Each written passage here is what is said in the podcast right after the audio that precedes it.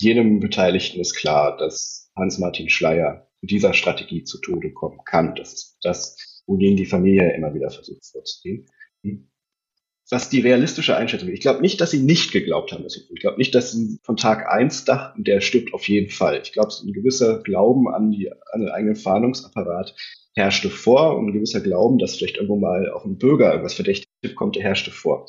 Also man ist sich nicht ab, man trifft sich nicht und sagt, pass auf, der Schleier stirbt, aber man nimmt sehr bewusst in Kauf, dass Schleier notfalls opfert wird.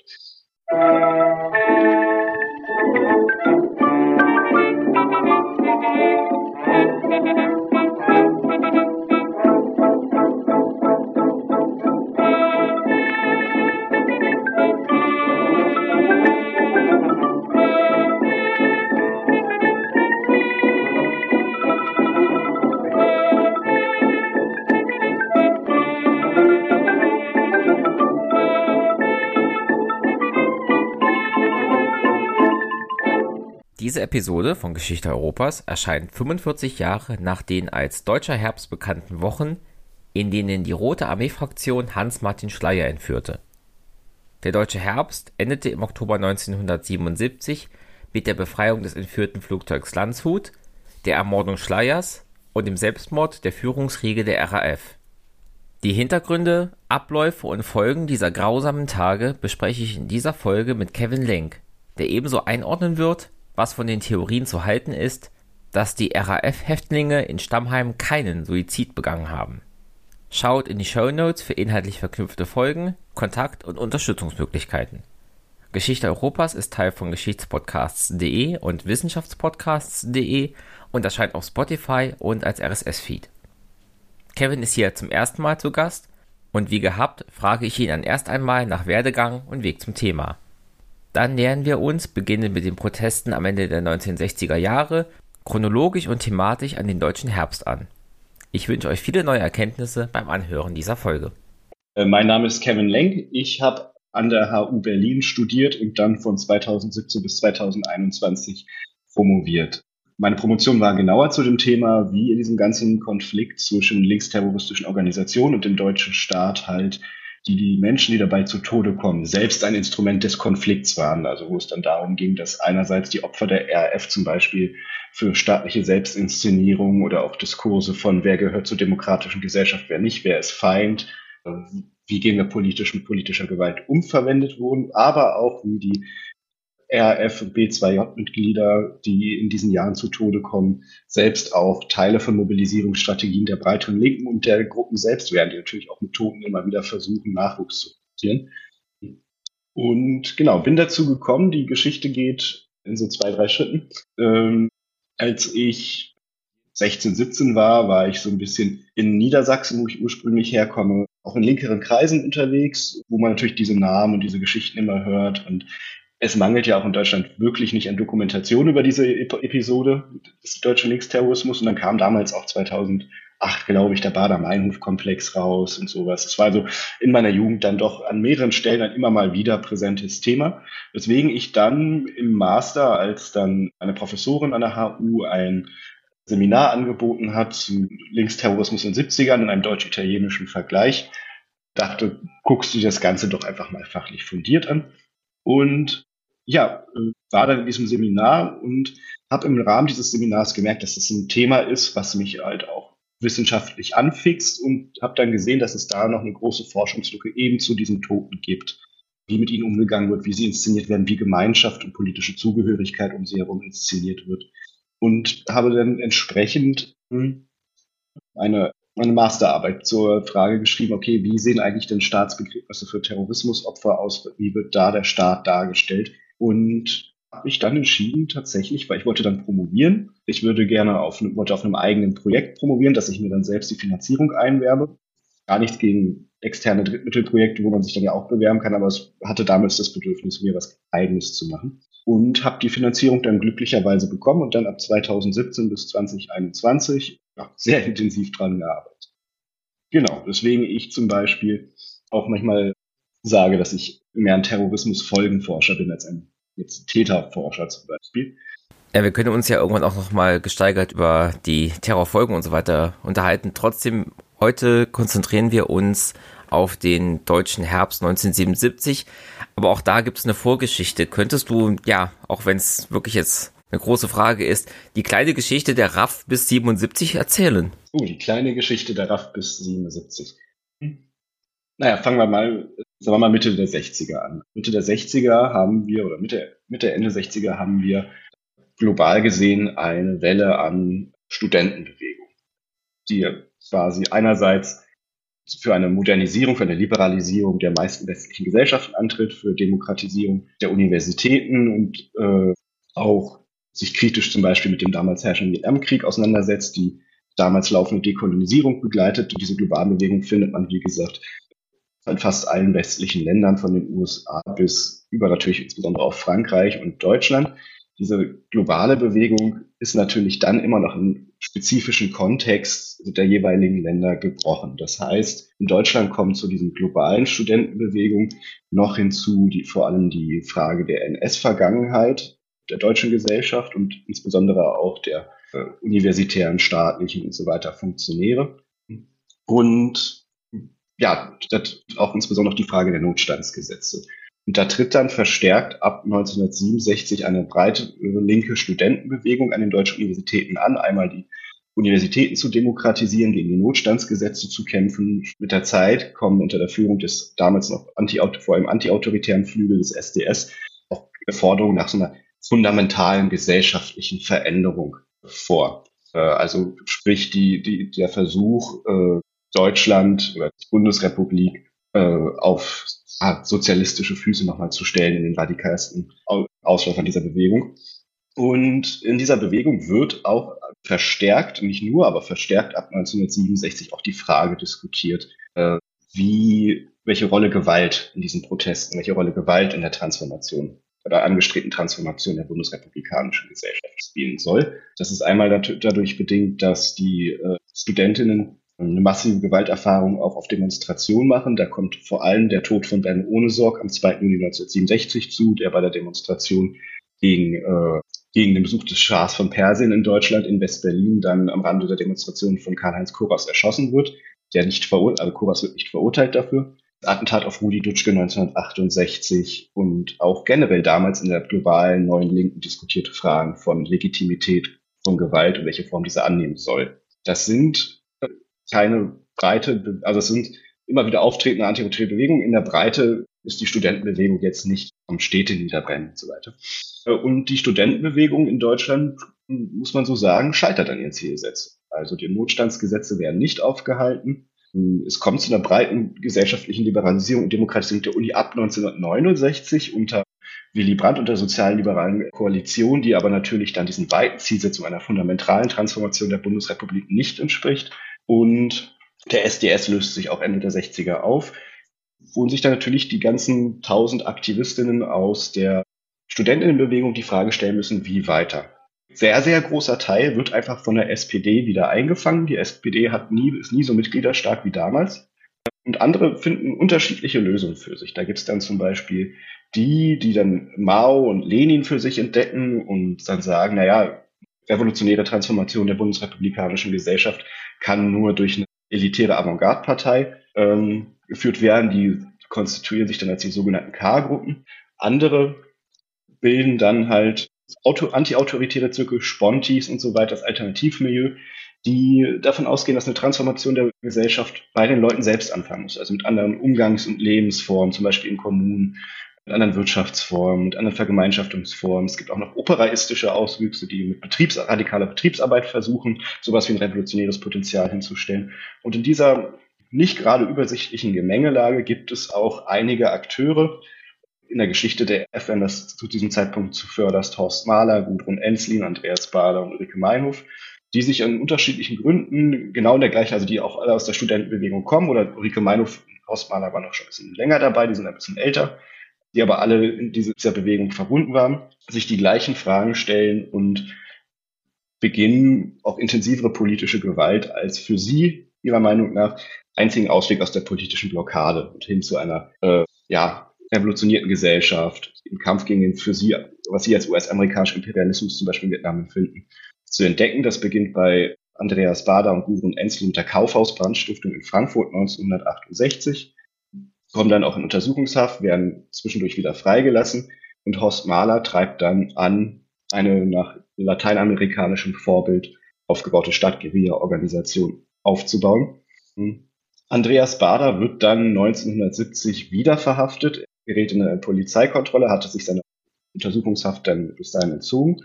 Und als Andreas Bader dann in Haft sitzt, entscheiden sich Gudrun Enslin, Ulrike Meinhof und einige andere Leute, die mittlerweile zu diesem Projekt von Horst Mahler gestoßen sind, hm, hinzuzustoßen und äh, unter dem gefakten Vorwand, dass Ulrike Meinhof mit Andreas Bader ein Buch schreiben möchte, wird der in das Institut für soziale Fragen in Dahlem im Mai 1970 ausgeführt und dort dann von RAF-Mitgliedern und einem noch extern hinzugezogenen Kleinkriminellen, dessen Identität uns bis heute nicht ganz bekannt ist, freigeschossen. Dabei wird der Bibliothekar dieses Instituts, Georg Linke, schwer verletzt. Und damit ist der Schritt in den Untergrund gemacht. Auch Ulrike Meinhof geht da in den Untergrund. Eigentlich war geplant, dass sie so tut, als hätte sie damit nichts zu tun, flieht dann in einer Panikreaktion aber auch. Und dann sind die gesucht.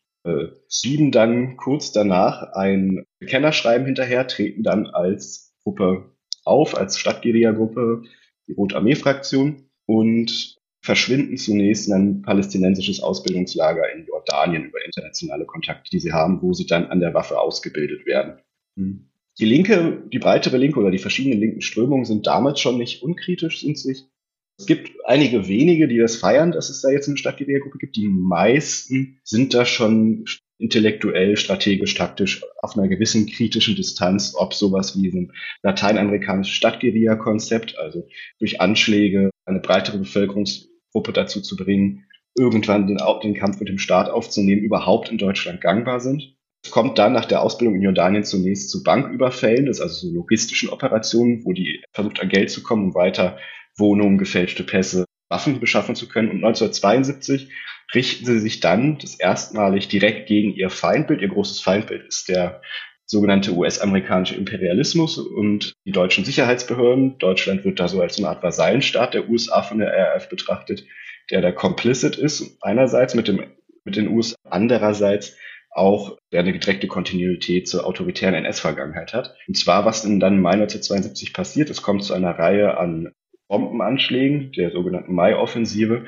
auf einerseits zwei US-amerikanische Basen in Frankfurt und Heidelberg. Es kommt zu Bombenanschlägen in äh, Augsburg und einem Ansch Bombenanschlag auf das Springer-Gebäude in Hamburg.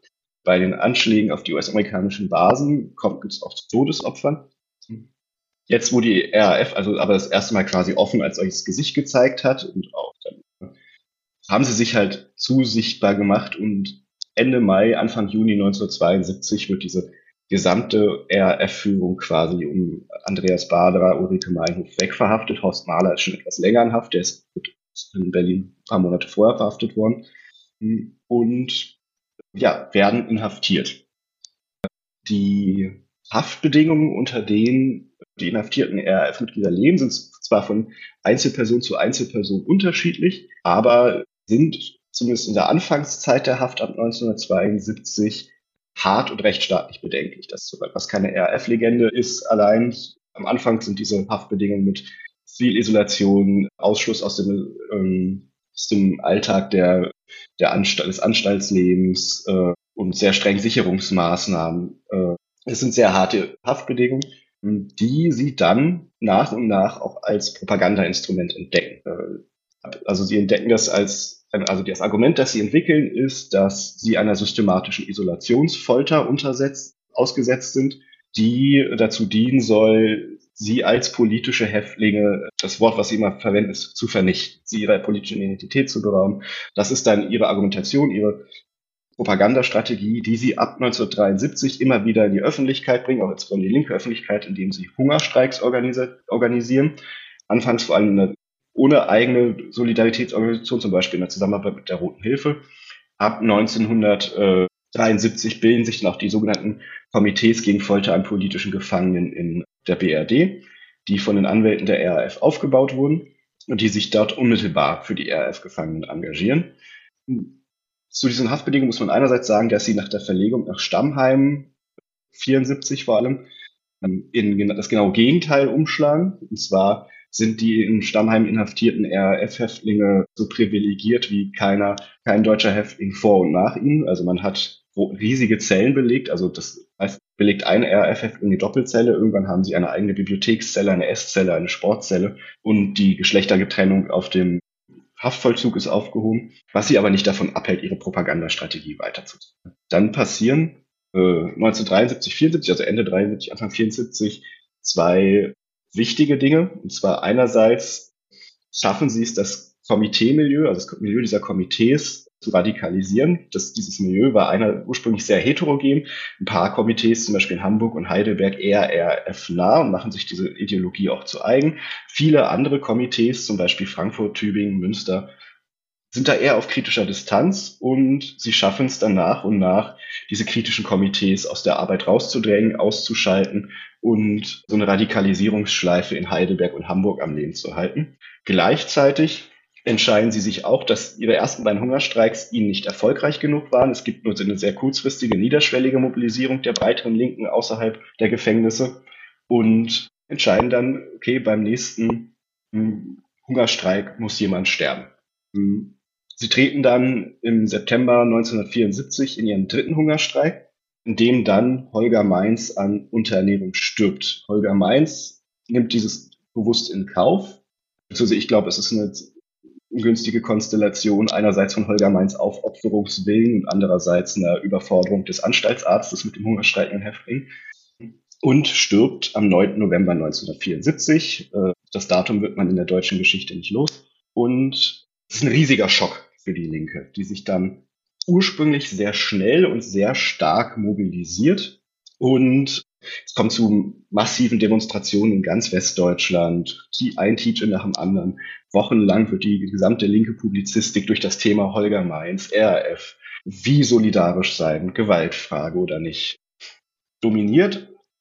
Genauso heftig und schnell wie die Mobilisierung ist, folgt dann aber auch die Demobilisierung.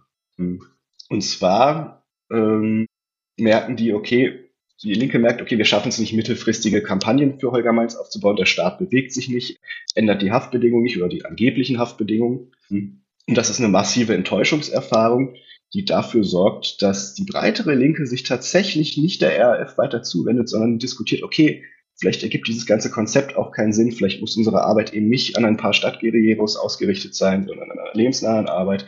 Es ist also eine massive Enttäuschungserfahrung, die die RAF in der breiteren Linken eigentlich beschädigt.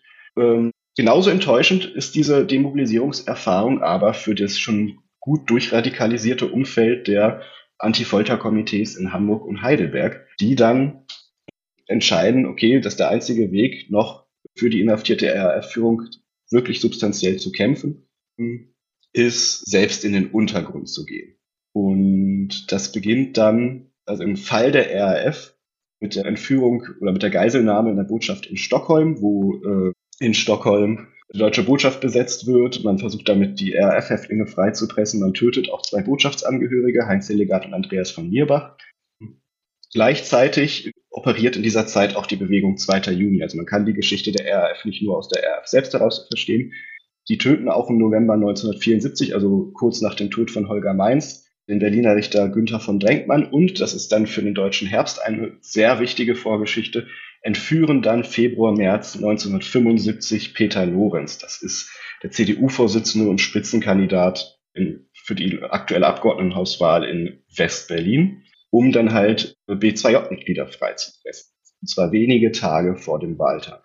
Und was damals noch passiert, ist, dass ja, der deutsche Staat einknickt, B2J-Mitglieder ausfliegt, Geld mitgibt und Peter Lorenz freigelassen wird man sich dann aber im öffentlichen Diskurs und auch in der Politik aufgrund dieser Erfahrung relativ schnell dafür entscheidet, dass das dass eine einmalige Geschichte dafür geblieben ist, um einerseits Stärke zu zeigen und um andererseits nicht weitere Geiselnahmen zu provozieren. Deswegen wird dann zum Beispiel Fall von Stockholm, was im April 75 passiert, nicht mit den RAF-Führern verhandelt und es wird kein Austausch vorgenommen, weswegen dann auch in dieser Eskalation zwei Botschaftsmitglieder zum Tode kommen. Äh, und man schwenkt in dieser Zeit sowohl im öffentlichen Diskurs als auch in der, der politischen Debatte auf eine Linie der Härte gegenüber möglichen Entführungen ein. Insbesondere jetzt, wo äh, die linksterroristischen Organisationen mit Drenkmann, mit Peter Lorenz, mit den Angehörigen der Botschaft das erste Mal mehr oder weniger die staatliche und gesellschaftliche Funktionselite der Bundesrepublik in, äh, ins Ziel genommen haben. Es ist dann erstmal kurz ruhig. 1976 stirbt Ulrike Meinhof. Äh, sie begeht Selbstmord in Stuttgart-Stammheim, kurz vor Prozessende.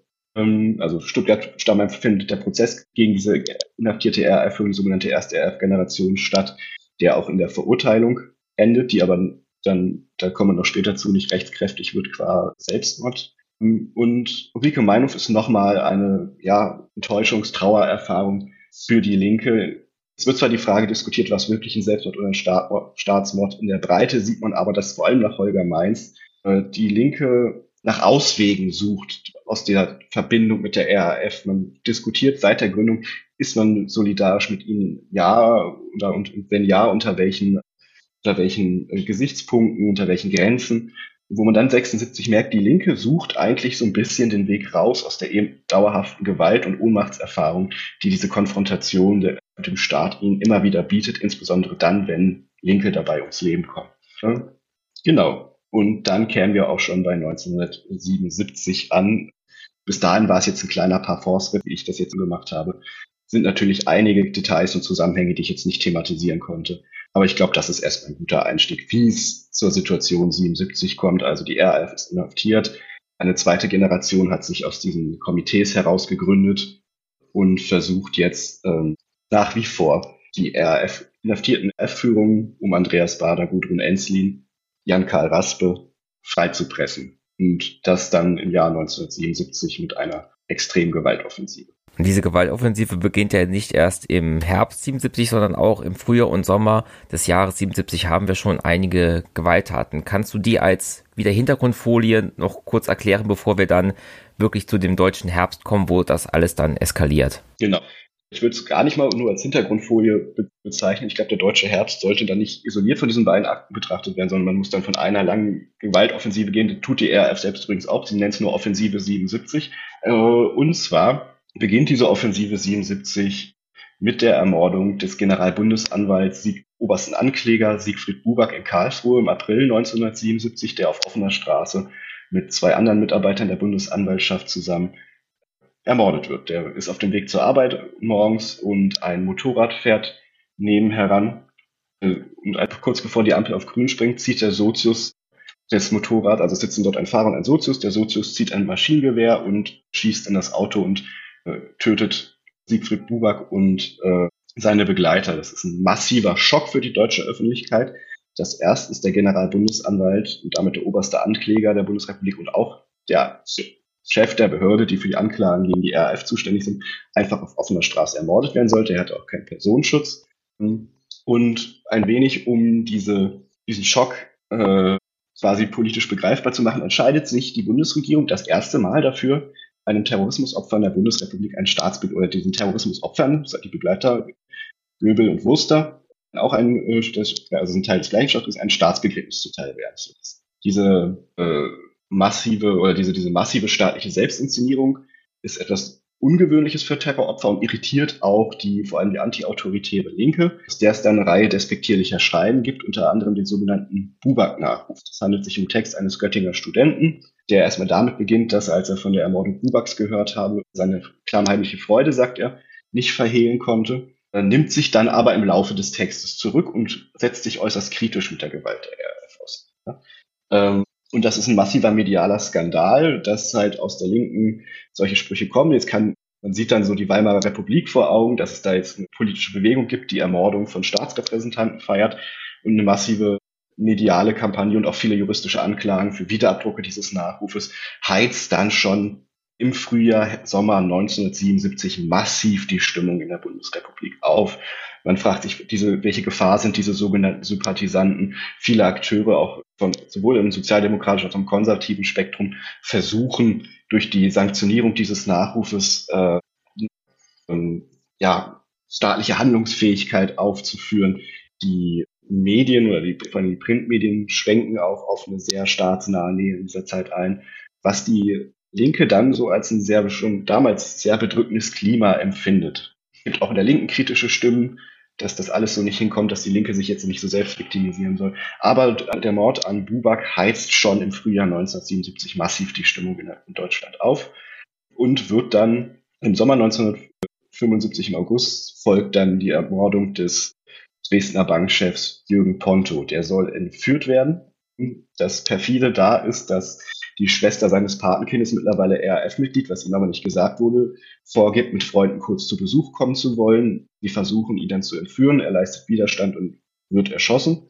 Heizt in einer weiteren Schleife die Stimmung in der Bundesrepublik auf und dann kommt es Anfang September 1977 zur Entführung äh, von Hans-Martin Schleier, der Arbeitgeberpräsident in, äh, der, also der Präsident des Arbeitgeber und des Deutschen Industrieverbandes. Der wird in Köln quasi von der RAF durch in eine Falle gelockt mit seinem Auto.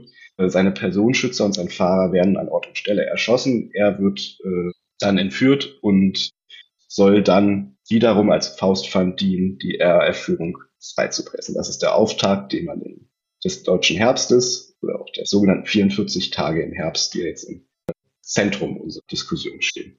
Wie kann es eigentlich sein, dass nach diesen hochrangigen Attentaten auf Bubak und auf Ponto ja ein doch so offensichtliches Ziel als Arbeitgeberverbandschef Schleier nicht besser geschützt war.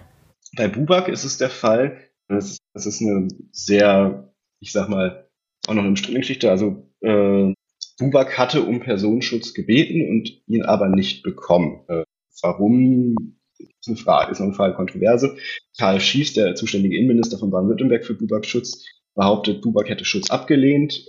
Der Sohn von, Michael, äh, von, von Siegfried Buback, Michael Buback, sagt, das ist eine unwahre Behaupt Schutzbehauptung. Da ist vielleicht tatsächlich der Fall, dass da die personelle Kapazität nicht da war.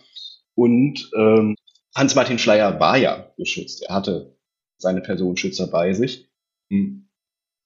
Er war halt, hatte halt, also ein heutiger Politiker hätte sowas wie eine gepanzerte Limousine. Das war damals noch nicht State of the Art, insbesondere nicht für äh, Leute, die zwar in einer staatlichen gesellschaftliche Funktionselite da sind, aus der staatlichen gesellschaftlichen Funktionselite sind, die zwar als bedroht gelten, aber halt nicht aus der aller, allerersten Reihe kommen. Und er war, war halt geschützt und dann war es halt auch noch eine Frage des Überfalls einfach.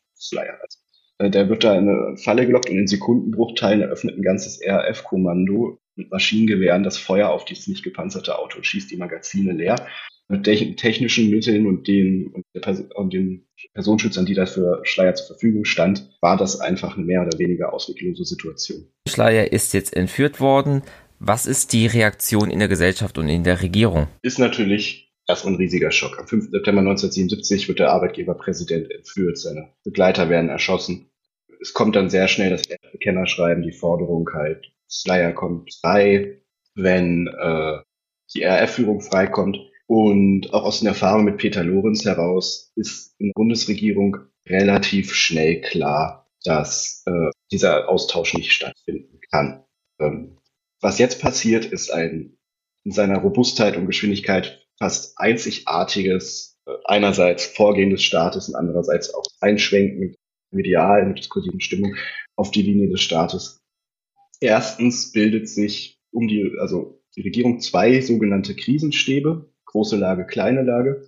In der kleinen, sogenannten kleinen Lage sind halt der Innenminister, der Bundeskanzler und die Chefs der wichtigen Sicherheits- und Justizbehörden, die die alltägliche Steuerung der Fahndung nach Schleier und der RAF vornehmen soll. In der sogenannten großen Lage und auf dem großen Krisenstab sind unter anderem vertreten auch die Chefs der Bundestagsfraktionen und Parteien sind vertreten die äh, Regierungschefs der Länder, in denen RAF-Mitglieder inhaftiert sind. Und man schwenkt auf eine Doppelstrategie an.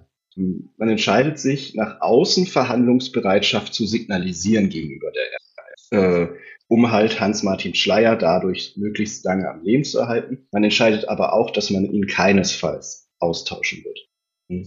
Und zwar, also aus den auch genannten Gründen, auch so eine Erfahrung mit Peter, Peter Lorenz. Ähm, das perfide ist so ein bisschen, dass man auch der Familie von Hans-Martin Schleier nicht reinen Wein einschenkt, sondern auch ihm immer mal wieder sagt, naja, wir müssen schauen und verhandeln und so weiter und so fort.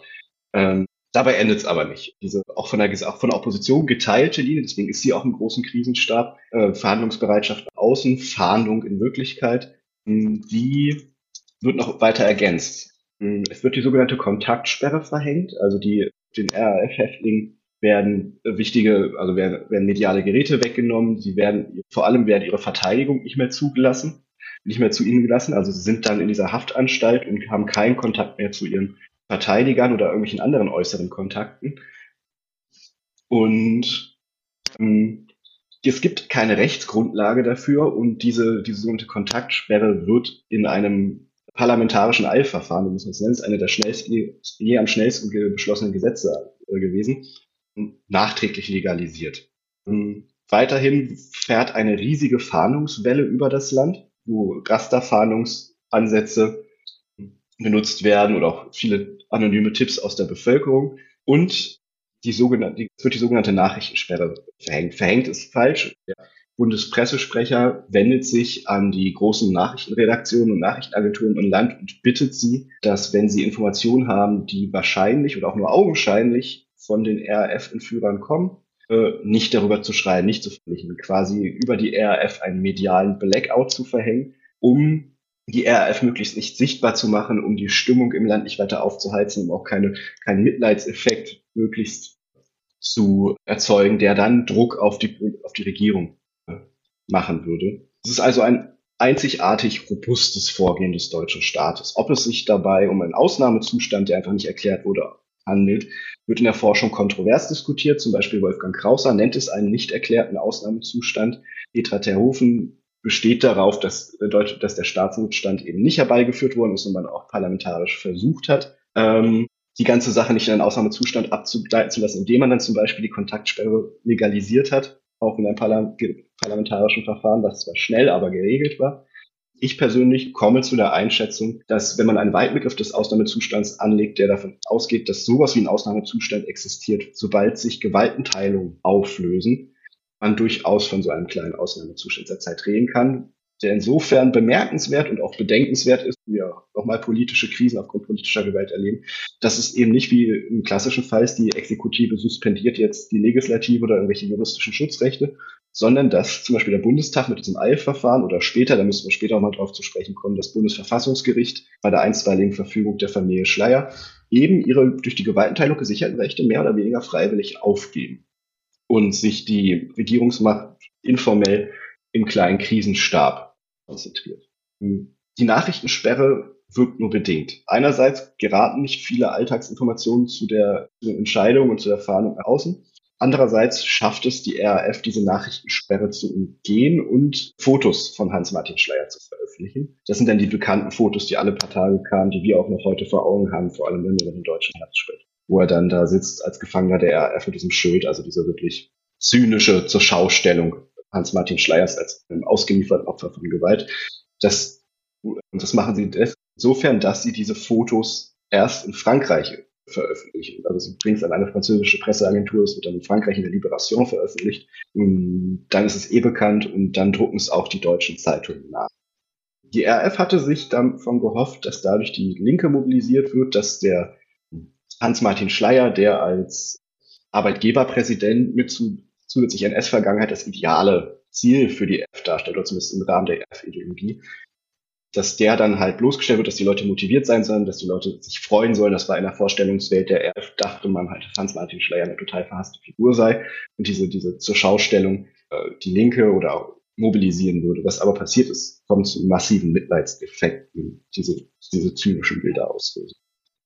Und das ist dann der Auftakt eines sich über Wochen und Monate ziehenden, äh, also über 44 Tage ziehenden äh, Auseinandersetzung zwischen der RF und dem Staat, man immer mal wieder niedrigschwellig über einen Schweizer Anwalt verhandelt, womit aber Zeit gekauft werden soll, während die Polizei reihenweise Wohnungen durchsucht, Tipps nachgeht, Möglichkeiten nachgeht und eigentlich hofft, Schleier zu wie war denn da die Einschätzung der Bundesregierung des Krisenstabs? War es realistisch, dass man Schleier findet? Weil immerhin wenn man ja sagt, man tauscht ihn nicht aus, ist das in dem Moment ja schon zumindest die Inkaufnahme, dass er irgendwann getötet wird. Es wird in Kauf genommen, ja. Also jedem Beteiligten ist klar, dass Hans-Martin Schleier mit dieser Strategie zu Tode kommen kann. Das ist das, wogegen die Familie immer wieder versucht vorzugehen. Hm. was die realistische Einschätzung ist. Ich glaube nicht, dass sie nicht geglaubt haben. Ich glaube nicht, dass sie von Tag eins dachten, der stirbt auf jeden Fall. Ich glaube, ein gewisser Glauben an, die, an den eigenen Fahndungsapparat herrschte vor und ein gewisser Glauben, dass vielleicht irgendwo mal auch ein Bürger irgendwas Verdächtiges sieht und Tipp kommt, der herrschte vor. Also man ist sich nicht ab, man trifft sich nicht und sagt, pass auf, der Schleier stirbt, aber man nimmt sehr bewusst in Kauf, dass Schleier notfalls opfert wird. Hm. Wobei natürlich kein reiner Pessimismus vorliegt. Ähm, aber ein interessantes Detail, die ich in der Quelle gefunden habe, was darauf hindeutet, dass jedem schon bewusst war, dass, ein, dass der Tod eine sehr wahrscheinliche, eine sehr wahrscheinliche Ausgang ist. Es wird bereits wenige Tage nach der Entführung diskutiert, dem äh, Slayer posthum das Bundesverdienstkreuz zu verleihen, was eindeutiges Zeichen dafür ist, dass man schon sehr schnell Vorkehrungen trifft. Die Familie Schleier, die zwischen den Zeilen natürlich auch erahnt, oder die, die damals noch in dem Glauben ist, dass es für die Bundesregierung noch nicht ausgemacht ist, notfalls Hans-Martin Schleier. Die versucht einzuwirken, dass eben Hans-Martin Schleier ausgetauscht wird. Äh, das beginnt zunächst mit offenen Briefen. Die Familie Schleier, also insbesondere die äh, Ehefrau Waltrude Schleier und ihr ältester Sohn Hans Eberhard, sitzen zusammen und fragen sich, was können wir machen? Wie können wir auf die Bundesregierung, die immer wieder offiziell verlocken ist, noch hat man sich nicht entschieden, ob ausgetauscht wird oder nicht, noch verhandelt man. Wie können wir darauf einwirken, äh, dass der Austausch stattfindet, um halt das Leben ihres Vaters und Ehemannes zu retten. Und man wendet sich dann an einen Öffentlichkeitsarbeit, der der Familie bekannt ist und der zunächst so eine Art Mitleidskampagne vorschlägt. Das ist aber eine Position, in die sich die Familie Schleier nicht begeben möchte und man entscheidet sich dann selbst, die Öffentlichkeitsarbeit zu organisieren. Und was dann passiert ist, dass Hans Eberhard Schleier unter dem Namen seiner Mutter immer wieder offene Briefe veröffentlicht, wo eben äh, darauf insistiert wird, dass Schleier ausgetauscht werden soll, dass der deutsche, dass der, dass der Staat eben die Stärke hat, diesen Austausch zu machen, dass eben um diese Stärke dann politisch zu beweisen, in kein Menschenleben geopfert werden muss, dass das Leben das höchste Gut ist und deswegen notfalls gegen Sicherheitsinteressen des Staates zurücktreten muss. Hm, tun das aber in einer sehr schwierigen Position, weil auch in der breiteren äh, Presse, in der breiteren medialen Stimmung die Tendenz eher dazu geht, Schleier notfalls nicht auszutauschen. Ein Kollege von mir, der auch dazu forscht, Hanno Balz, sagt sogar, dass dort bereits die ganze Zeit sowas wie vorauseilende Nachrufe geschrieben werden. Mhm. Genau. Und dieser Konflikt zwischen der Familie Schleier und dem Krisenstab oder der Bundesregierung äh, eskaliert dann spätestens mit der, mit der Entführung der Landshut. Da zieht man dann nämlich vor das Bundesverfassungsgericht, aber ich glaube, das sollten wir dann vielleicht besprechen, wir dann so weit sind. Das mit der Landshut ist ja dann auch nochmal die absolute Eskalation, weil ja dann auch noch unterstützende palästinensische Gruppen von außen in diesen Konflikt eingreifen. Jetzt habe ich vor kurzem eine Folge gemacht zum Olympia-Attentat 72 und auch da ist ja auch ein Konnex von da zwischen ja, palästinensischen Gruppen und der RAF. Wie kam es dazu, dass hier diese Unterstützung oder diese Kooperation stattfindet? Die Verbindung Palästina und militante Linke oder palästinensische Organisation, die militante Linke, äh, ist sehr alt. Also das haben wir auch schon tatsächlich sogar schon vor dem, vor dem Olympia-Attentat. Es gibt nicht den Beweis, aber den begründeten Verdacht. Es kam 1970 zu einem Brandanschlag auf das Altenheim der israelitischen Kultur Kultusgemeinde in München, wo auch mehrere Bewohner des Altenheims zu Tode kommen, also einen antisemitischen Brandanschlag, wo es auch schon die, den Verdacht gab, dass dort linke Akteure mit den palästinensischen Akteuren zusammengearbeitet haben. Die Palästinenser sind auch die, die dann in ihren Camps in Jordanien die meisten deutschen Linksterroristen ausbilden. Sie sind die wichtigsten Waffenbeschaffer. Also das heißt, diese Connection ist tief und uralt und wird dann halt auch teilweise über die Vermittlung äh, von ja, Ostblock und arabischen Geheimdiensten auch aufrechterhalten hergestellt, ermöglicht. Die meisten Leute, die nach Jordanien fliehen, um dann ihre Ausbildung einer Waffe zu machen, um dann als sogenannte Stadtguerilleros in die Bundesrepublik zurückzukommen, werden über Schönefeld ausgeflogen. Die Connection ist schon ewig alt und die kommt halt aus dieser ideologischen Fiktion heraus vor allem. Deswegen sind die Palästinenser auch so politisch attraktive Gesprächspartner für die, für die Linke, oder zumindest die militante Linke, dass eben Israel genauso wie die Bundesrepublik eine weitere Speerspitze eines an, angeblichen amerikanischen Imperialismus ist und dass Israel auch Teil eines angeblichen kolonialen Projekts sei, ist also auch eine ideologische Wahlverwandtschaft, die halt flankiert wird von einer auch seit Jahren einfach faktisch existierenden Zusammenarbeit der palästinensischen Terroristen mit der militanten, mit der Stadtgeria in Deutschland. Nach dieser jahrelangen Zusammenarbeit, auch schon der, der Stadtgeria mit palästinensischen Terroristen, ist natürlich der erste Höhepunkt dieser Zusammenarbeit auch die Flugzeugentführung von Entebbe 1976 als zwei Mitglieder der internationalen revolutionären Zelle, Zellen, Brigitte Kuhlmann und Wilfried Böse, palästinensischen Terroristen helfen, eine israelische Maschine zu entführen und nach Entebbe umzulenken, wo dann der Sajeret Matkal Großteil der Geiseln lebend befreit und das Entführungskommando tötet. Genau, und aus dieser jahrelangen Kooperation heraus kommt es dann am 13. Oktober 1977 zur Entführung der Landshut-Maschine, also der Luftlandemaschine Landshut, von Palma de Mallorca, die dann über mehrere Stationen nach Mogadischu umgelenkt wird. In Vorstation von Mogadischu in Dubai wird auch der Pilot Jürgen Schumann erschossen. Und die Forderungen der palästinensischen Terroristen sind einerseits die Freilassung der inhaftierten RF-Führung, andererseits die Freilassung einer Reihe palästinensischer Terroristen, vor allem aus türkischen Gefängnissen, äh, und massive Geldsummen. Hm. Auch da die gleiche Strategie der, der, der Bundesregierung wie bei Hans-Martin Schleier, dass man hm, zumindest Handlung, also Verhandlungsbereitschaft signalisiert, um eben die über 80 Geiseln, die es dann immer gibt, am Leben zu erhalten. Äh, aber spätestens seit der Ermordung von Jürgen Schumann ist auch da die Bundesregierung auf der Linie, dass auf gar keinen Fall ein wirklicher Austausch stattfinden kann. Äh, ist natürlich eine massiv schwierige Situation. Ein entführtes Flugzeug, das nicht in Deutschland ist, befreien, die Geiseln befreien zu wollen. Und damals ist auch schon intern klar, dass wenn der Befreiungsversuch scheitert, Helmut Schmidt als Bundeskanzler zurücktreten würde, wenn es da massive Anzahl an Toten gegeben hätte.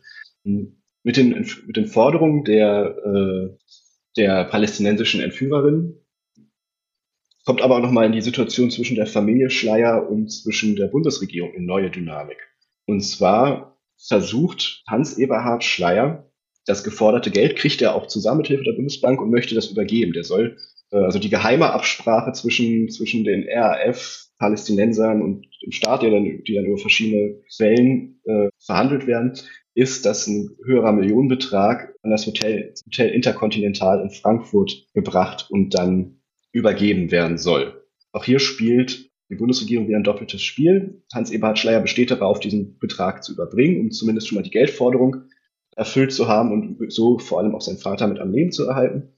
Und die Bundesregierung sagt erstmal Ja dazu, hilft ihm auch, kriegt ihm, also bringt ihm auch die Geldkoffer. Aber kurz bevor es zur Übergabe kommen soll, deckt der Bundespressesprecher diese Übergabe an die Presse durch, die dann dieses Hotel belagern, weswegen diese Übergabe nicht stattfinden kann, weil die Befürchtung der Bundesregierung war, dass wenn der Hans-Eberhard Schleier in diesem Hotel ankommt, dass er dann Flug nehmen soll ins Ausland, wo dann das Geld übergeben soll und er in dem Ausland dann gleich mit entführt wird. Also auch hier wird wieder ein doppeltes Spiel gespielt, um einerseits die Position der Härte durchzuhalten, andererseits nicht durch weitere Führung noch weiteren Druck aufzubauen und gleichzeitig aber zumindest eine angebliche Verhandlungsbereitschaft zu signalisieren, um Schleier und die Landshut-Geiseln am Leben zu erhalten. Ähm, danach zieht die Familie Schleier jetzt vor das Bundesverfassungsgericht, äh, das dann in der Nacht tagt, bevor die Landshut-Geiseln von der GSG 9 befreit werden in Mogadischu. Und wo dann für die Familie Schleier die Masken der Bundesregierung fallen. Weil äh, also Samir Schleier versucht vom Bundesverfassungsgericht eine einstweilige Verfügung zu erwirken, dass Schleier ausgetauscht werden muss, argumentiert auch ähnlich wie schon in offenen Briefen, dass das Leben das höchste Rechtsgut sei und dass äh, folglich auch die Sicherheitsinteressen des Staates dahinter zurücktreten müssen und Hans-Martin Schleier freigelassen werden muss, also sprich die Bundesregierung die Forderung erfüllen muss. Äh, Masken fallen insofern, dass die Sicht der Bundesregierung in der Gerichtsverhandlung durch den Justizminister selbst, Hans-Jochen Vogel, der vorgetragen werden und argumentiert, dass ähm, natürlich mit einer Freilassung weitere Entführungen sind, dass natürlich das Leben hohes Rechtsgut ist, aber dass der Schutz auch anderer Leben ein hohes Rechtsgut ist, weswegen die Bundesregierung eine gewisse, sagen wir mal, Handlungsfreiheit braucht, wie Entführungsfälle im Einzelnen zu handeln sind. Dass auch notfalls in Kauf genommen werden muss, dass ein einzelner Entführungsfall tödlich endet, um weitere Entführungsfälle zu verhindern und damit auch weitere Leben zu schützen. Da, da fällt insofern für die Familie Schleier eine Maske, als dass Hans-Jochen Vogel, der auch einer der wichtigsten Ansprechpartner der Familie Schleier in den 44 Tagen war, der immer wieder gegenüber der Familie Schleier behauptet hat, ja, wir müssen noch schauen, ist noch gar keine Entscheidung gefallen, ob wir austauschen oder nicht, wir sind auch noch in Verhandlungen, der dann halt dort seine Maske quasi fallen lässt, dass anscheinend von Anfang an dieser Austausch nicht angedacht war.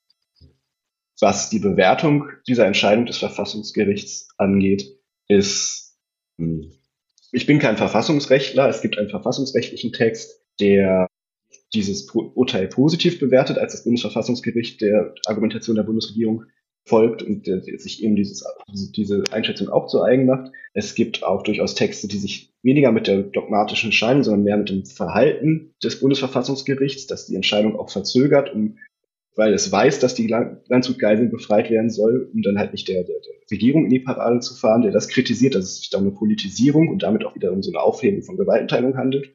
Und Hans Eberhard Schleier, der Sohn von Hans-Martin Schleier, behauptet auch oder sagt auch, dass er ein paar Jahre später den Vorsitzenden Richters des Senats, der dieses Urteil gefällt hat, getroffen hätte, der ihm gegenüber unter vier Augen zugegeben hätte, dass es eine politische Entscheidung war, dieses Urteil zu sprechen dass der, sein Vater quasi geopfert wäre es aber substanzielle Zweifel im rechtlichen Gehalt dieses Urteils gäbe.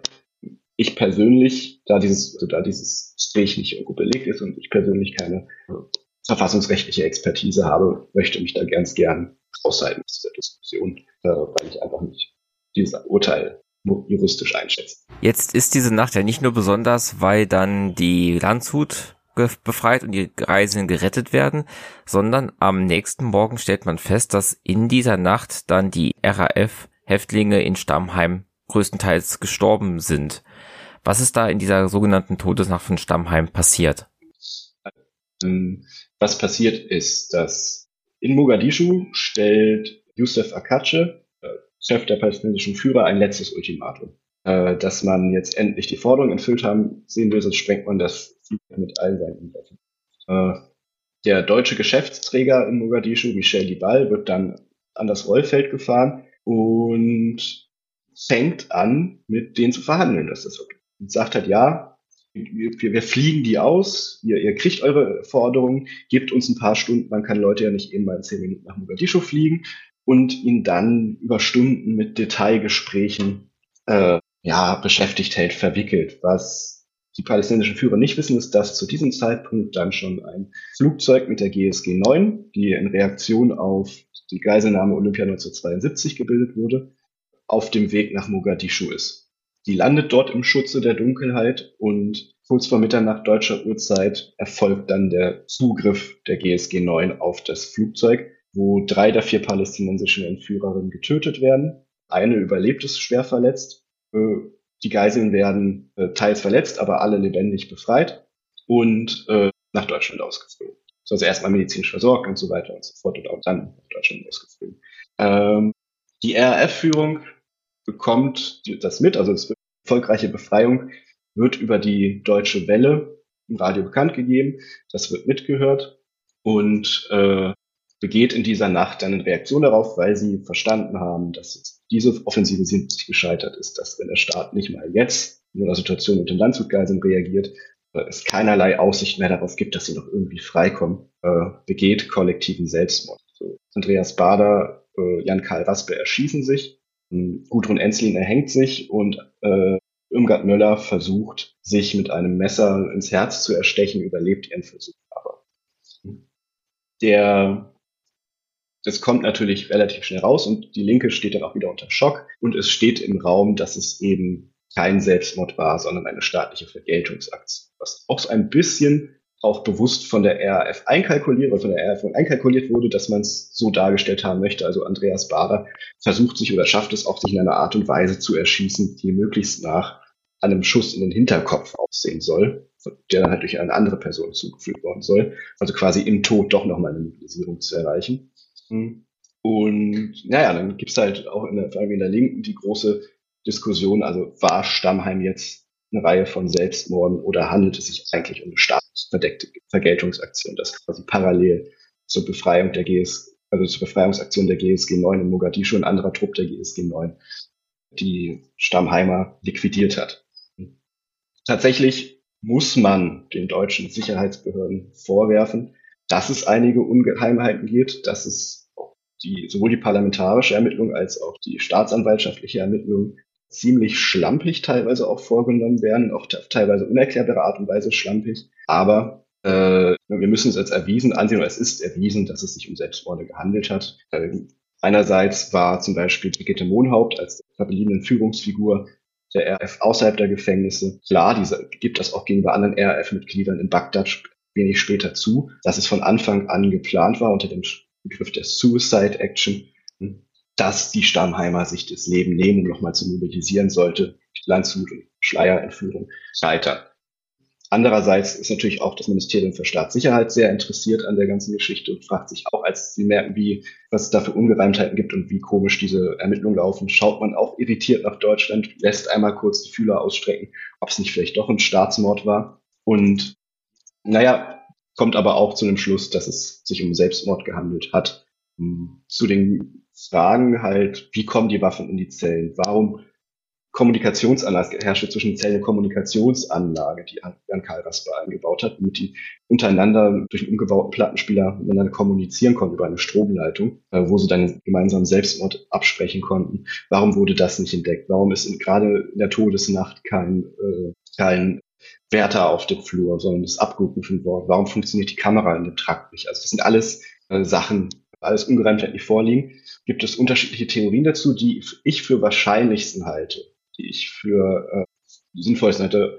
Es steht im Raum, dass, also die RAF-Häftlinge sind 75 während des Stammheimprozesses illegalerweise auf die Zellen abgehört worden vom Verfassungsschutz. Äh, das ist aufgeflogen und dann wurde diese Observierung angeblich beendet. Die wahrscheinlichste Erklärung, die die Forschung hat, zum Beispiel Wolfgang Krauser vertritt sie, ist, dass der Verfassungsschutz vielleicht diese Observierung nie wirklich eingestellt hat und man den RAF-Häftlingen so gewisse Freiheiten in dieser Kommunikationsanlage gelassen hat, damit sie einfach miteinander reden, damit man was hat, was man abhören kann. Hm. Ja, aber auch das gibt es keine nachhaltigen Belege dafür, keine nach, keinen endgültigen Beweis dafür. Ich halte es auch persönlich für die wahrscheinlichste Erklärung, die diese teilweise eklatanten Ungereimtheiten, diese, diese eklatanten Sicherheitslücken erklärt. Also kein aktives Eingreifen, aber eine Art von geschehen lassen, sozusagen. Ja, das ist der Punkt, wo ich dann auch wieder vorsichtig werde. Also diese, diese, diese Theorie, dass, die, dass es eben gewisse Sicherheitslücken gab, ähm, dass damit der Verfassungsschutz weiter abhören kann, halte ich für naheliegend. Was vollkommen spekulativ ist, aus ob in der Nacht der Verfassungsschutz, wenn er denn da war, mitgekriegt hat, dass, was die da planen und dann nicht eingegriffen Gibt es keine Belege für, gibt es keine Belege gegen. Das ist dann komplett spekulativ und das würde ich deswegen gerne aus vorlassen. Ist aber im Bereich des Möglichen. Das wäre natürlich die, das sagen wir mal, das aus rechtsstaatlicher Sicht Worst-Case-Szenario, dass da irgendjemandem klar war, dass die sich jetzt in der Nacht umbringen und man gesagt hat, okay, lass es passieren. Aber dafür gibt es halt keinen Beleg, weil ja auch schon die Theorie, dass diese Sicherheitslücken existieren, äh, warum die Sicherheitslücken existieren, zwar auch naheliegend, ich finde mit der Verfassungsschutzpräsenz naheliegend begründet ist, die aber nicht erwiesen ist. Deswegen würde ich mich da aus der Spekulation gerne rausnehmen. Wussten die Entführer, Entführerinnen von Hans-Martin Schleier von dieser geplanten Suicide Action und war auch mit der Befreiung der Landshut klar, dass das das Ende für Hans-Martin Schleier bedeutet?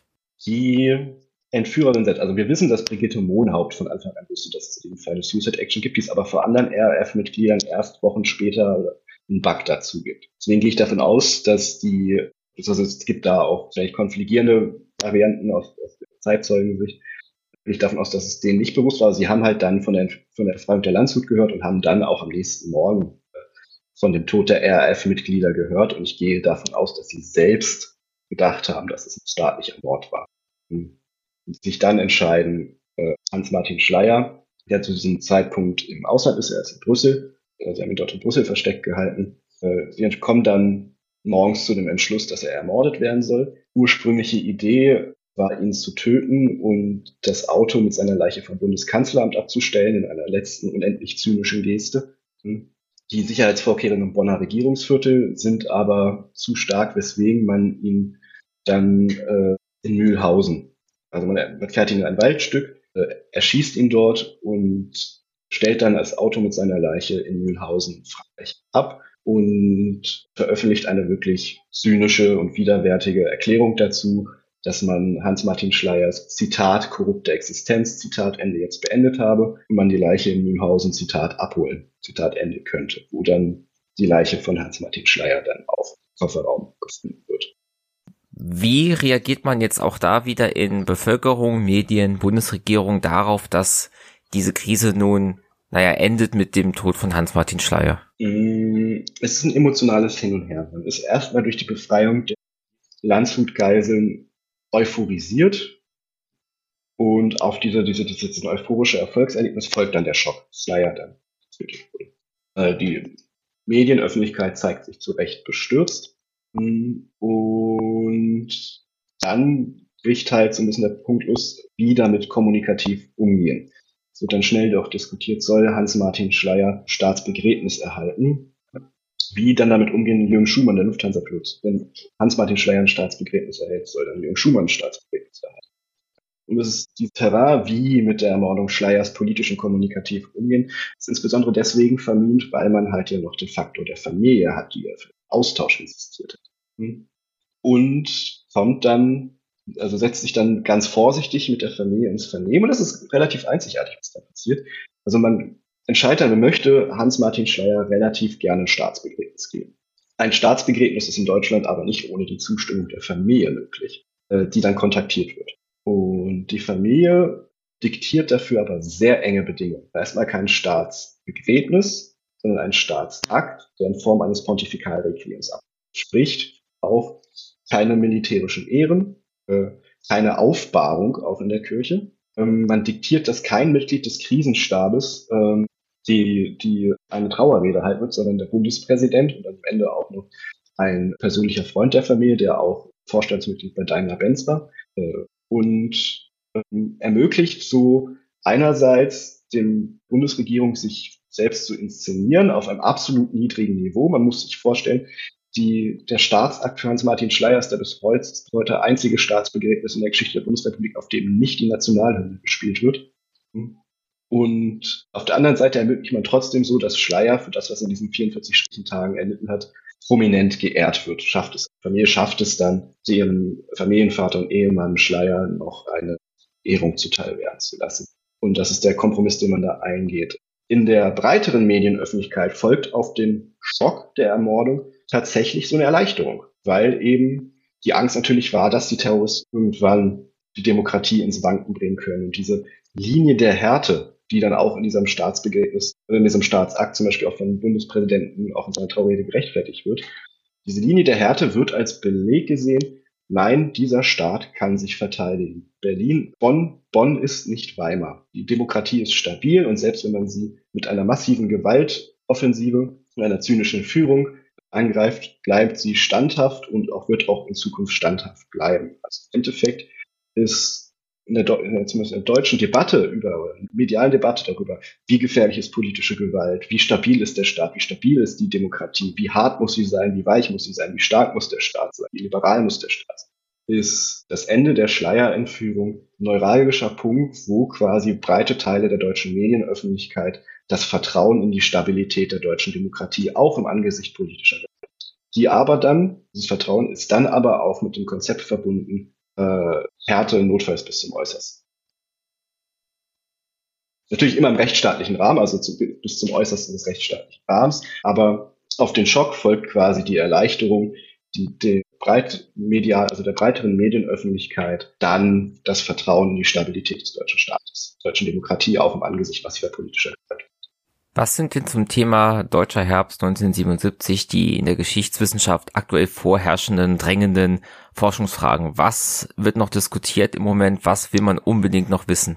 Ähm, der Deutsche Herbst ist als, sagen wir mal, auf einer ereignisgeschichtlichen Ebene wahnsinnig gut erforscht. Ähm, also bis natürlich auf die offenen Fragen zur Todesnacht, die wir ja schon eingehend besprochen haben, gibt es da gar nicht mehr so die Riesenlücken ein paar Sachen, die ich jetzt mal zeichnen kann. Also ich habe den deutschen Herbst, mein Buch erscheint jetzt hoffentlich nächstes Jahr. Äh, habe den deutschen Herbst nochmal unter der Gesichtspunkt untersucht, okay, welches Verhältnis oder wie wirkt sich der deutsche Herbst auch in der Inszenierung und Opfer auf Staatsbilder aus? Also welche, welche Rolle spielt der dann auch in der staatlichen Selbstpräsentation? Argumentiere da in dem Buch, was dann bald rauskommt. Dass eben der deutsche Herbst und auch insbesondere die Selbstinszenierung des Staates im deutschen Herbst und auch in der Staatsbegräbnis für Schleier, wo man sich als so eine fast überpolitische, sakrale Schicksalsgemeinschaft und den Staatsmärtyrer Schleier inszeniert, dass das ein neuralgischer Punkt ist, wo die ursprünglich eher liberalen Staatsbilder der sozialliberalen Koalition auch performativ von konservativeren Staatsbildern abgelöst werden, die Staat vor, allem als Sicherheitsstaat, als Gemeinschaft und nicht als Gesellschaft äh, liest. Das ist das Argument, das ich bald noch mache. Ich füge dann auch für die Linke hinzu, dass es 1977 ist für die Linke oft als Zäsur thematisiert wurden. Ich argumentiere da, dass 77, also der deutsche Herbst als Linke, für die Linke gar nicht so eine massive Zäsur darstellte, sondern die eigentlich eher mit dem Tod von Holger Mainz 74 liegt und die deutsche Herbst, aber diese Krisenerfahrung, die die Linke seit dem Tod von Holger Mainz macht, dass man politisch nicht handlungsfähig ist, dass äh, man sich immer ohnmächtig fühlt, wenn sogenannte Genossen sterben, dass die halt 77 auch aufgrund der Art und Weise, wie die Linke den deutschen Herbst diskutiert und medialisiert hat, eben eher nochmal eine Verdichtung und Wiederholung ist, dass wir also die politkulturelle Wirkung des deutschen Herbstes für die Linke 1977 anders verorten müssen. Dann, das, da möchte ich aber nicht gerne im inhaltlichen Detail vorgreifen, weil das etwas ist, was mit Kolleginnen und Kollegen noch publizieren wollen. Diskutieren wir jetzt auch, oder ich, also ich versuche auch gerade ein Sammelband voranzutreiben, weil wir das auch diskutieren. Was bedeutet der deutsche Herbst, wenn man eigentlich die Geschichte des deutschen Linksterrorismus nicht nur von der RAF her denkt? Es gibt ja auch noch die revolutionären Zellen. Äh, die, hm, muss man leider so offen sagen, wie gesagt, größere Erkenntnisse, äh, größere Details kann und möchte ich an dieser Stelle auch nicht geben, aber wo wir, zumindest jüngere, andere jüngere Forscher und ich zu der Einschätzung kommen, naja, die revolutionären Zellen machen halt weiter. Für die ist 77 gar nicht so wichtig. Also im Prinzip ist die große offene Frage zum deutschen Herbst weniger, was passiert da, sondern eigentlich noch, wie wirkt es eigentlich länger politkulturell in der Wahrnehmung von politischer Gewalt, in der Wahrnehmung von Opfern politischer Gewalt. Und da gibt es noch ein paar Desiderata, die wir jetzt vor allen Dingen aus so einer Kulturgeschichte der Politik her nochmal diskutieren müssen. Dann stelle ich diese Frage doch mal direkt an dich. Wie wirkt denn der deutsche Herbst heute noch in unsere Gesellschaft hinein?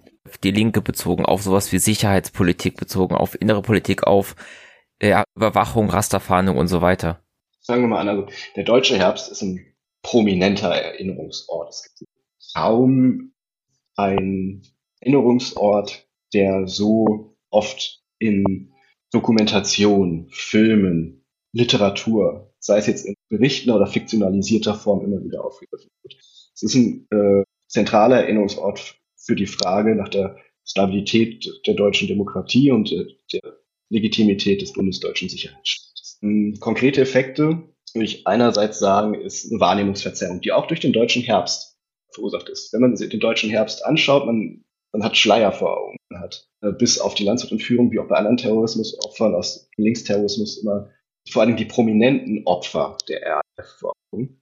Und jetzt, weil äh, der deutsche Herbst ein so zentraler Erinnerungsort für die Geschichte politischer Gewalt in der Bundesrepublik ist, und man dann vor allem Hans-Martin Schleier, den Arbeitgeberpräsidenten vor Augen, Uber, Konto, ähm, ist dieser deutsche Herbst ein, ein zentraler Angst dafür, dass bis über viele Jahre in Deutschland eine extreme Wahrnehmungsverzerrung vorgeherrscht hat in der politischen Kultur, was politische Gewalt und ihre Opfer angeht. Weil äh, der Normalfall tödlicher politischer Gewalt in der Bundesrepublik sind eigentlich keine äh, Mitglieder aus der staatlichen und gesellschaftlichen Funktionselite. Was natürlich gar nicht die Gewalt der RAF relativieren soll, auf gar keinen Fall, nicht bagatellisieren oder rechtfertigen. Aber dass wenn wir politische Gewalt und Terrorismus sagen, wir über viele Jahre halt Gewalt vor Augen hatten oder die sich gegen die staatliche Funktionselite richtet, und zwar von links. Das ist auch ein gewisser Punkt ist, warum auch tödliche Gewalt von rechts lange, glaube ich, unter dem Radar des öffentlichen Bewusstseins flog, bis der NSU kam und bis jetzt auch vor allem Hanau kam. Ähm,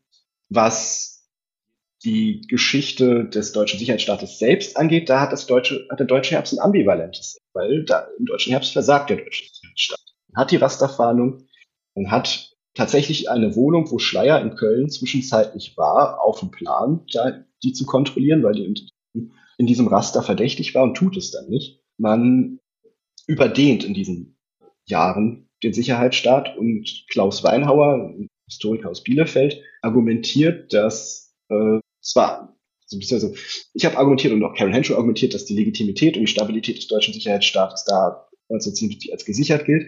Gleichzeitig überdehnt der konkrete Sicherheitsapparat aber seine, seine Rolle. Und nach 1977, wenn man auch sieht, dass die eben massiven Eingriffe mit Rasterfahndung und so weiter eben nicht zu dem Fahndungserfolg geführt haben im Fall Schleiers und auch nicht zu Fahndungserfolgen geführt haben danach. Meistens waren das anonyme Tipps und Fehler äh, der, der Terroristen, die dann zu Festnahmen führen und eben nicht diese hochtechnisierte Fahndung, dass dann nach 77 also allmählich ein Bewusstsein dafür entsteht, dass dieser Sicherheitsstaat auch nicht unbedingt was Gutes sein muss, dass es langsam so ein Bewusstsein für Datenschutz gibt und individuelle Freiheitsrechte.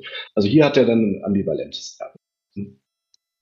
Und ja, das sind wirklich die, als die beiden wichtigsten Erbschaften des deutschen Staates. Das sind einerseits das ambivalente Verhältnis zum deutschen Sicherheitsstaat, der einerseits legitimiert ist durch den deutschen Herbst, andererseits aber auch dessen Überdehnung jetzt langsam als Problem angesehen wird und halt die Wahrnehmungsverzerrung von politischer Gewalt in der Bundesrepublik, die ehemals eine Gewalt der gegen eine Staatselite vor allem wahrgenommen wird oder zumindest als, dass dies als Paradefall wahrgenommen wird und dass die RAF immer noch ein zentraler Erinnerungsort der ähm, Wahrnehmung von politischer Gewalt der Bundesrepublik, was im deutschen Herbst weil zum Beispiel, um ein paar ganz konkrete Beispiele für dieses vielleicht sehr abstrakte Argument zu bringen. Äh, nach dem Anschlag auf Lübcke, Walter Lübcke, also der von dem Rechtsradikalen 2019 für seine Haltung in der Flüchtlingspolitik beschossen wurde, warnten Autoren der Süddeutschen Zeitung vor einer braunen RAF, was ja allein schon auf der semantischen Ebene keinen Sinn ergibt, weil es keine braune und rote Armeefraktion geben kann. Äh, als sich die Corona-Bewegung radikalisiert hat und es immer mal wieder so kleinere Brandanschläge schon gab, wer äh, warnte Markus Söder äh, vor einer Corona-RAF. Durch den deutschen Herbst ist die RAF irgendwie immer noch das zentrale Lemma, das zentrale der zentrale Erinnerungsort politischer Gewalt in der Bundesrepublik, was aber eine differenzierte Wahrnehmung von politischer Gewalt und politischen Tötung in der Bundesrepublik erschwert. Jetzt sind ja einige der Beteiligten aus diesem Zeitraum noch am Leben, viele auch inzwischen aus der Haft entlassen. Gibt es irgendwelche sinnvollen Fragen, die man denen stellen könnte bezüglich des deutschen Herbsts? Und ist zu erwarten, dass da auch hilfreiche Antworten bei rumkommen? Meist, also zu konkreten Täterschaften wird ja in der RAF, RAF es gibt nur Umwärter, was konkrete Täterschaft angeht. Wir wissen nicht, wer genau Slayer ermordet hat. Wir wissen nicht, wer genau Siegfried Buback geschossen hat. Wir wissen nicht, ob vielleicht im Fall von Siegfried Buback, das müsste man an anderer Stelle mal diskutieren, die Rolle von Geheimdiensten äh, im Thema der Roten Armee-Fraktion, vielleicht nicht die, sogar der Verfassungsschutz vorher davon wusste, dass die, ähm, was konkrete Tatbeteiligung angeht, brechen immer mal wieder Leute raus und sagen, der war's, der war's. Michael Buback, der Sohn von Siegfried Buback, einen Anruf bekommen von einem RAF-Mitglied, wo es dann Beschuldigung gab, wer jetzt geschossen hat. Aber ein irgendwie jetzt, äh, dass sich jetzt fünf RAF-Leute hinstellen, auf einen Sechsten zeigen und sagen, nein, es war definitiv er, der Hans-Martin Schleier äh, ermordet hat, das würde mich doch sehr überraschen. Ähm, einige Sachen, die man vielleicht kriegen kann bei denen, die so ein bisschen als Zeitzeugen sprechen, sind nochmal so Einschätzung, wie haben die es damals wahrgenommen, wie sehen das in ihrer Biografie, wie haben sie die Stimmung damals wahrgenommen, wie waren vielleicht die, die Logiken der Entführer. Auch da muss man natürlich dann aber immer mit der entsprechenden quellenkritischen Vorsicht rangehen. Das sind Leute, die das Jahre später schreiben, die eine sehr gebrochene Biografie hat, Aussteigerbiografien sind immer mit besonderer quellenkritischer Vorsicht zu lesen äh, und die auch vielleicht wissen, was sie heute haben, zurückprojizieren. Ähm, was ein generelles Problem auch von, von Erinnerung an solche Dinge sind. Also sie können, glaube ich, interessante Gesprächspartner sein. Nicht alle reden mit einem, oder wir würden mit einem reden. Karl-Heinz Delvo zum Beispiel, der mittlerweile einen Verlag in, äh, in Hamburg hat, zum Beispiel, arbeitet seine Vergangenheit ja auch mit publizistisch auf. Hm, aber es ist halt mit Vorsicht zu behandeln. Ich glaube, dass das auch in vielen Fällen auch keine einfachen Gesprächspartner sind. Musik